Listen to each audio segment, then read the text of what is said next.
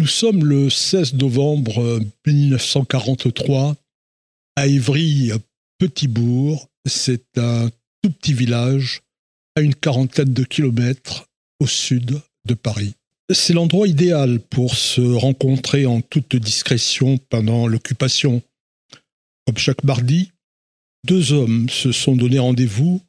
Ils ont respectivement 32 et 37 ans.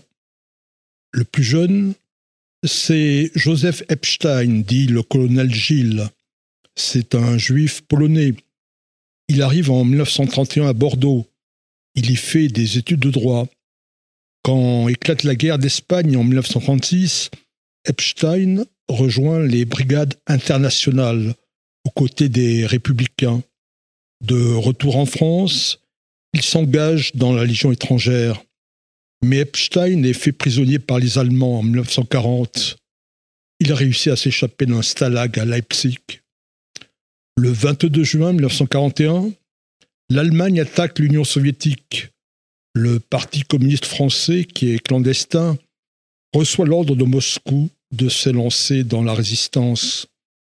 En avril 1942, se mettent en place les FTPF, les francs-tireurs partisans de France.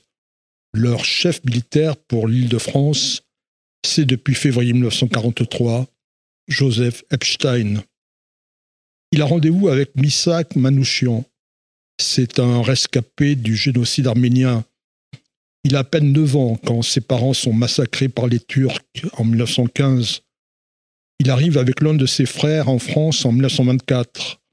Il va demander la nationalité française à deux reprises. À chaque fois, elle va lui être refusée. Depuis juillet 1943, Manouchian est le chef militaire des FTP MOI parisiens. Les FTP MOI, ce sont les francs-tireurs et partisans et euh, main-d'œuvre immigrés c'est une structure mise en place par le Parti communiste en 1932. Et désormais, c'est un groupe de résistance. Les hommes et les femmes des FTP Moï, ce sont tous des étrangers, et les juifs sont majoritaires. Les résistants ont accompli plus de 200 actions depuis 1942. Le plus spectaculaire, c'est la liquidation du général SS Julius Ritter, c'est le 28 septembre 1943. C'était le responsable nazi du STO, le service du travail obligatoire. Ce 16 novembre 1943, Manouchian et son chef Epstein se retrouvent donc pour échanger informations et instructions. Mais ils sont arrêtés à la gare à Évry-Petitbourg. Ils sont arrêtés par la police française qui les suit depuis plusieurs mois. Et tout le réseau des FTP MOI est démantelé. 24 des résistants qui sont arrêtés au cours de la filature de novembre 1943 sont jugés pendant trois jours, du 15 au 18 février 1944, par un tribunal allemand à Paris. 23 des personnes jugées sont condamnées à mort. La 24e a été mêlée au procès par erreur. Le 21 février 1944, les 22 hommes sont fusillés au fort du Mont Valérien. La seule femme, Olga Bansis, est guillotinée en Allemagne. C'est le 10 mai 1944. Joseph Epstein est lui jugé avec des FTP français. Il est fusillé au Mont Valérien le 11 avril 1944. Du 15 au 20 février, les Allemands lancent une vaste campagne de propagande. Ils font placarder une affiche rouge dans toute la France. Elle montre les photos de Manouchian et de neuf étrangers, parmi eux sept juifs. Les nazis voulaient discréditer à la fois des étrangers, des juifs et des communistes. Mais plus d'une fois, les anonymes ont écrit sur la fiche rouge Résistants, martyrs. Le 21 février, 80 ans jour pour jour après leur exécution, le président Emmanuel Macron a fait entrer Manouchian et ses compagnons au Panthéon.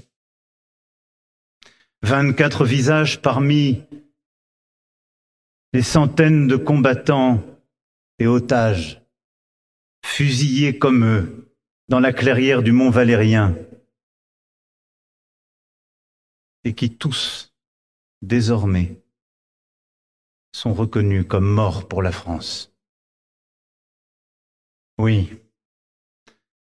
la France de 2024 se devait d'honorer ceux qui furent 24 fois la France, les honorer dans nos cœurs et dans notre recueillement.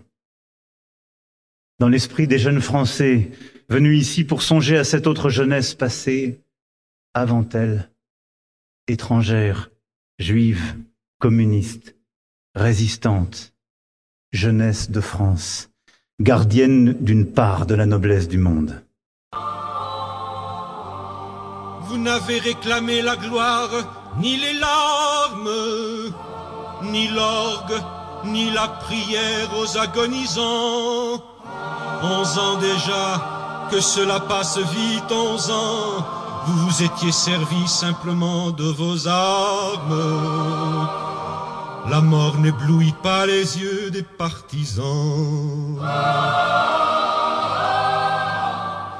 Vous aviez vos portraits sur les murs de nos villes, noirs de barbe et de nuit, hirsutes menaçant l'affiche qui semblait une tache de sang, parce qu'à prononcer vos noms sont difficiles.